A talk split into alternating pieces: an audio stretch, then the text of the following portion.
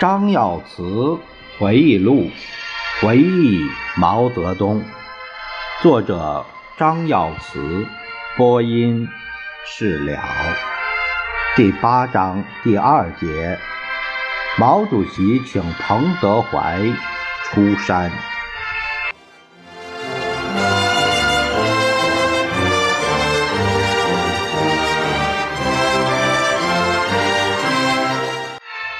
一九六五年九月二十二日，毛泽东约彭德怀到颐年堂谈谈，准备让彭老总出来工作。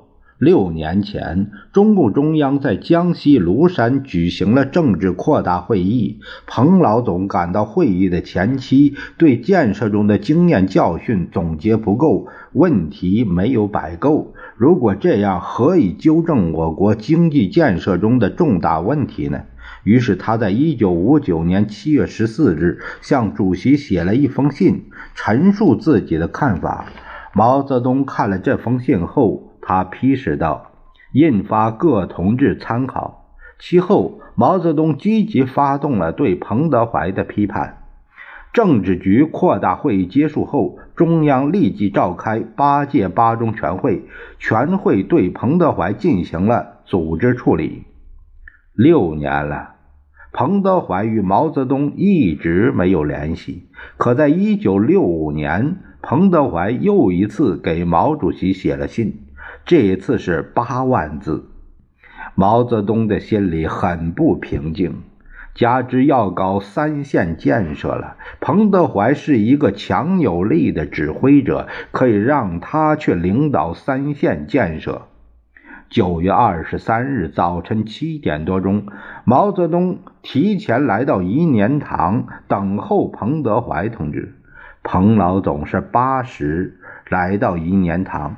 他大步走了进来，主席这时笑容可掬的站了起来，热情的同彭德怀握手。主席拉着彭德怀坐了下来。主席说：“早在等着你，还没有睡觉。昨天下午收到你的信，也高兴的睡不着。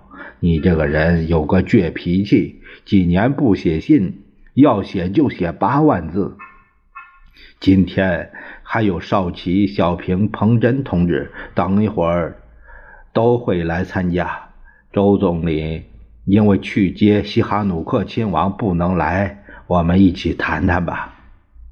这时，彭德怀同志对我说：“这位同志不认识。”徐业夫秘书说：“他是张耀祠同志。”过了一会儿，少奇、小平、彭真同志到了。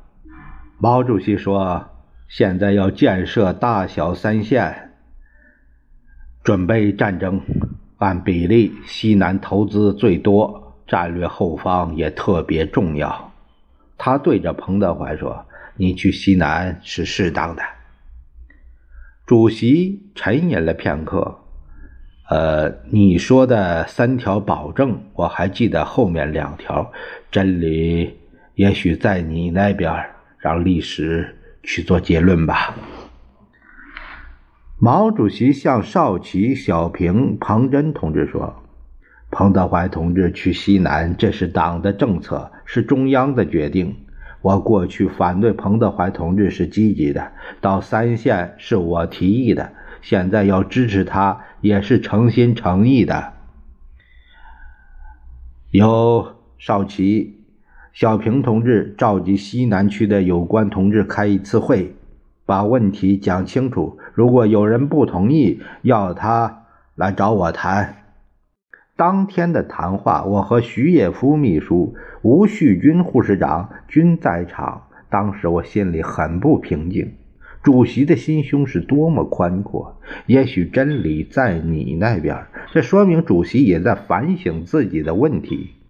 而再一次请彭德怀出来工作，又反映了主席不管在任何时候都是为了大局出发，着眼于中国革命和建设。